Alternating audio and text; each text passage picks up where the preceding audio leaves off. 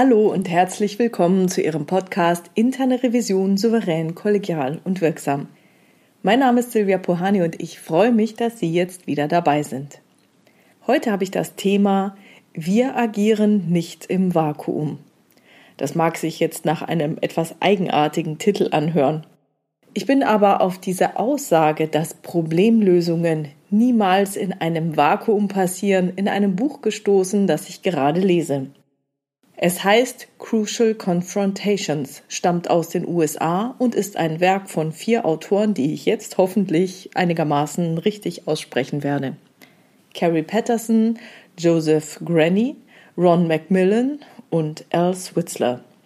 Die Sache, die ich hier ansprechen möchte, bezieht sich darauf, dass es unheimlich schwierig werden kann, wenn man etwas ansprechen möchte, das mit einer Tradition bricht. Zufällig ist das ganz ähnlich wie in der Folge 163. Dort ging es darum, dass die deutschen Turnerinnen bei der EM 2021 zum ersten Mal als Team geschlossen Ganzkörperanzüge trugen. Nur hier ist es jetzt so, dass eine Führungskraft mit einer liebgewonnenen Tradition der Mitarbeiter, ja und auch der Führungskräftekollegen nicht einverstanden ist. Dazu passend war in dem Buch eine Anekdote, die ich Ihnen nun erzählen werde. Denken Sie einfach so grob an Baywatch, dann sind Sie im richtigen Film. In den USA gibt es bei der Küstenwache den sogenannten Officer of the Day. Der ist Chef von einer Schicht. Carrie Patterson, einer der Autoren des Buches, kam neu in diese Rolle. Er sollte als Officer of the Day für die Wache verantwortlich sein. Die Wache besteht aus einigen Dutzend Personen, die die ganze Nacht über auf ihrem Posten Wache halten mussten. Das bedeutet, sie achten darauf, ob irgendwelche Probleme wie zum Beispiel Feuer auftreten. In seinem Führungskräftetraining hatte Carrie Patterson gelernt, dass Wachen, die ihren Posten verlassen, zur Rechenschaft gezogen werden müssen. An seinem ersten Abend war er daher sehr überrascht, als er mitbekam, dass mehrere Wachen nicht auf ihrem Posten waren. Stattdessen waren sie im Clubhaus, haben sich lieber mit ihren Kollegen unterhalten, ja, und eben nicht Wache geschoben. So, und jetzt frage ich Sie, wie hätten Sie denn darauf reagiert? Hätten Sie das Clubhaus gestürmt, die Wachen in Flagranti erwischt und jeweils gemaßregelt? Ich gebe zu, mir kamen folgende Gedanken. Mann, das geht ja wohl überhaupt nicht. Es gibt eine eindeutige Vorschrift. Und vor allem, wenn die Wachen nicht auf ihrem Posten sind, dann können sie ja mögliche Probleme nicht frühzeitig erkennen. Ich meine, Feuer ist ja jetzt nicht irgendwas. Und das ist riskant und dann bin ich noch dafür verantwortlich. Also ich will nicht dafür verantwortlich sein, dass Menschen zu Schaden kommen könnten, wenn es in meiner Macht liegt, so etwas verhindern zu können. Carrie Patterson ging es ganz ähnlich. Bevor er aber seine Wachen maßregeln konnte, nahm ihn ein Führungskräftekollege etwas beiseite und teilte ihm Folgendes mit. Erstens, viele der Wachen hängen regelmäßig im Clubhaus rum, wenn sie eigentlich Wache schieben müssten. Zweitens, viele andere Führungskräfte seien bekannt dafür, wenn sie dann Officer of the Day sind, auch ins Clubhaus zu gehen und mit den Wachen zu reden und sich die Zeit zu vertreiben. Die würden eben dann ein Auge zudrücken und es offen ignorieren, dass einige Wachen nicht auf ihrem Posten seien. Wenn also Carrie Patterson dagegen angehen würde, dann würden weder seine Mitarbeiter noch seine Führungskräftekollegen in Begeisterungsstürme ausbrechen. Was sollte er also tun? Und seine Sicht der Dinge war folgende. Er mochte es nicht, wenn Regeln nicht eingehalten wurden, die existierten. Und er hatte die Autorität, seine Leute zur Rechenschaft zu ziehen. Da nun aber seine Führungskräftekollegen über längere Zeit ein Auge zugedrückt hatten, war die Sache super kompliziert. Er selbst war ja neu in seiner Führungsrolle. Wenn er jetzt aus heiterem Himmel anfinge, die Wachen zu maßregeln, dann könnte er sowohl bei seinen Kollegen als auch bei den Mitarbeitern anecken. Sie könnten seine plötzlichen Konsequenzen als unfair betrachten. Die reine Tatsache also, dass man im Recht ist, bedeutet nicht, dass dies von einer sozialen Gemeinschaft oder ganz allgemein von einer Gruppe akzeptiert wird. Und was er dann gemäß Buch tat, hat mir so gut gefallen, dass ich diese Geschichte für den Podcast ausgewählt habe.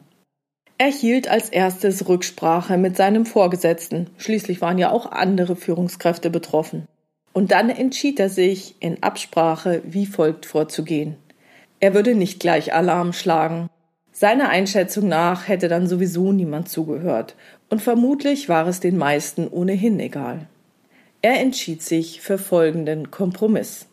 Er ließ durchblicken, dass ihm bekannt war, dass andere Führungskräfte eine andere Meinung zu diesem Sachverhalt hatten, aber er wolle nicht, dass die Wachen in seiner Schicht ihren Posten verließen.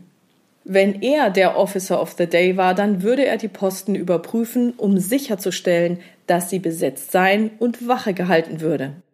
Er sorgte auch noch zusätzlich dafür, dass die wichtigsten Meinungsführer, also Wachen, die zwar keine formale Autorität, aber eine gewichtige informale Autorität besaßen, also diese grauen Eminenzen, die man so kennt, von seiner Haltung erfuhren.